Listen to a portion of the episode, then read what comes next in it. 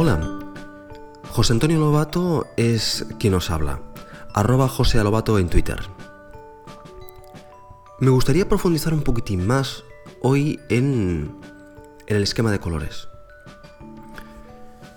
Yo recuerdo que cuando comencé en esto de la programación y los editores que utilizaba entonces, ah, ah, recuerdo que intentar cambiar el, el esquema de colores era, era bastante infernal debido a, la variedad y el montón de cosas que llevaban color en la pantalla.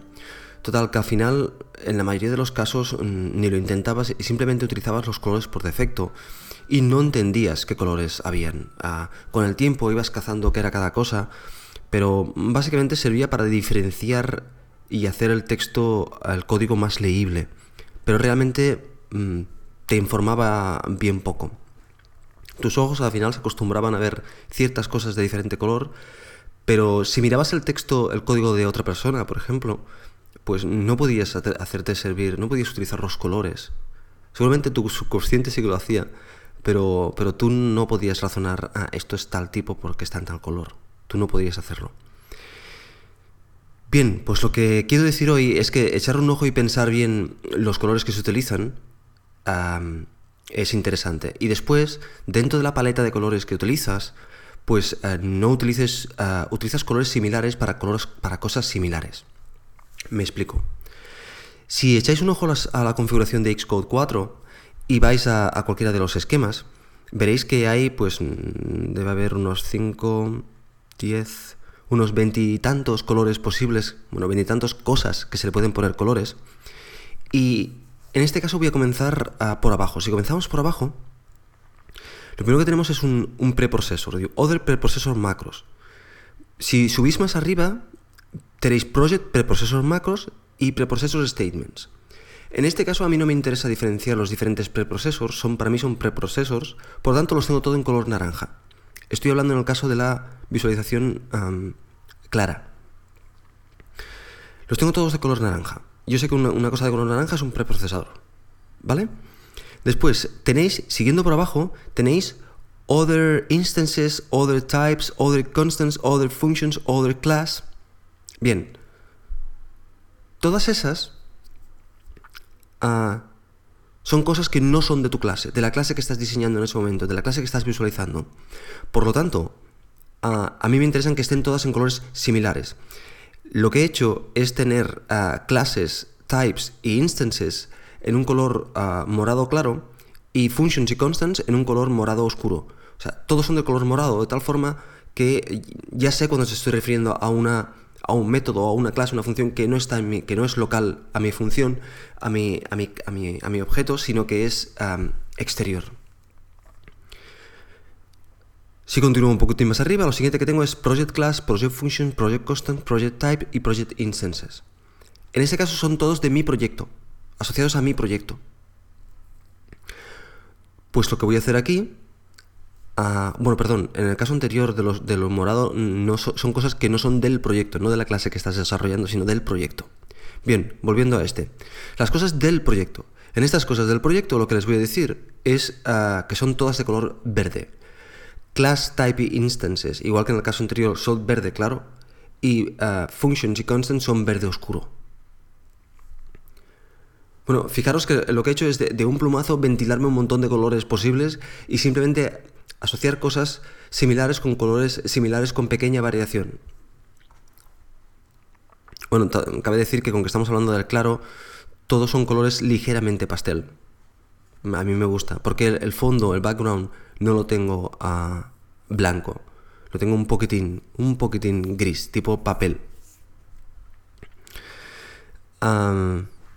continuando, a partir de aquí ah, ya son cosas, bueno, hay cuatro o cinco cosas que, que, son más peculiares. Por ejemplo, las URLs, en este caso yo las tengo en azul. Las keywords las tengo en fucsia, porque me gusta que se me marquen las keywords bien marcadas. Números en marrón, caracteres ah, en, en, azul.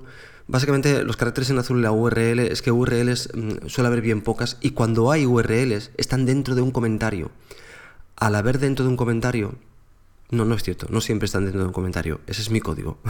Pero bueno, cuando están dentro de un comentario se ven muy bien y cuando no, pues bueno, aquí tengo un, pequeño, un pequeño problema con los caracteres y las URLs que son del mismo color. Seguramente debería cambiar los caracteres porque las URLs estoy acostumbrada a verlas en azul. Y finalmente tenemos comentarios que como ya os dije están en gris muy clarito para que no me molesten visualmente. Hay tres tipos de comentarios y los tres están en un gris muy clarito. Antes tenía eh, los, eh, los documentation comments, documentation comments keyword en, un color ah, gris más oscuro. O sea, sigue siguiendo siendo gris, un poquitín gris más oscuro. Y finalmente plain text.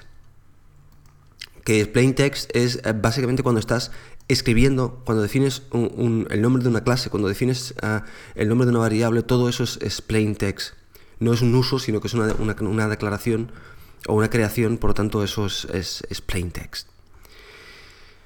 Bien, pues eh, simplemente fijaros qué, poquitas, qué poquitos colores que hay, pero son los colores que me ayudan después cuando, cuando estoy midiendo un código, perfectamente me ayudan a diferenciar qué cosas son unas cosas y otras, sobre todo cuando métodos son, son de mi proyecto o son de, son de, un framework, ah, los veo muy claros gracias a los diferentes colores.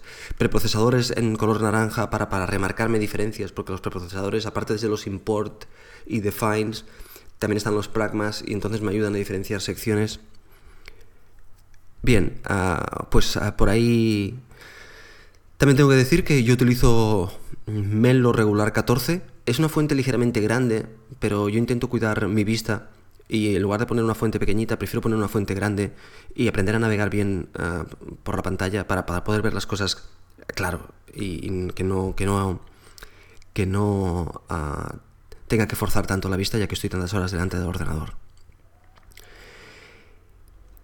Bien, y una única cosita. Ah, yo tengo, como os dije, tengo dos ah, esquemas de colores. El esquema de color claro y el esquema de color oscuro. Bien, pues utilizo mayoritariamente el claro. Y es porque a pesar de que me gusta más el oscuro, ah, me, me llama más la atención, me gusta más trabajar con el oscuro, me cansa mucho menos la vista el claro y por lo tanto es por eso que utilizo mayoritariamente el claro y el oscuro ah, solo de tanto en tanto para, por darme el placer de utilizarlo básicamente. Pero tiendo a utilizar el, claro que me, relaja más la vista. Bien, y con eso, con esto lo que he pretendido simplemente es haceros pensar un poquitín acerca del esquema de colores y, que lo hagáis a, vuestro gusto. Por cierto, intentaré ah, ah, compartir estos dos esquemas de colores para que los tengáis y, podáis eh, probarlo, desgastarlo, modificarlos o hacer lo que creáis conveniente con ellos.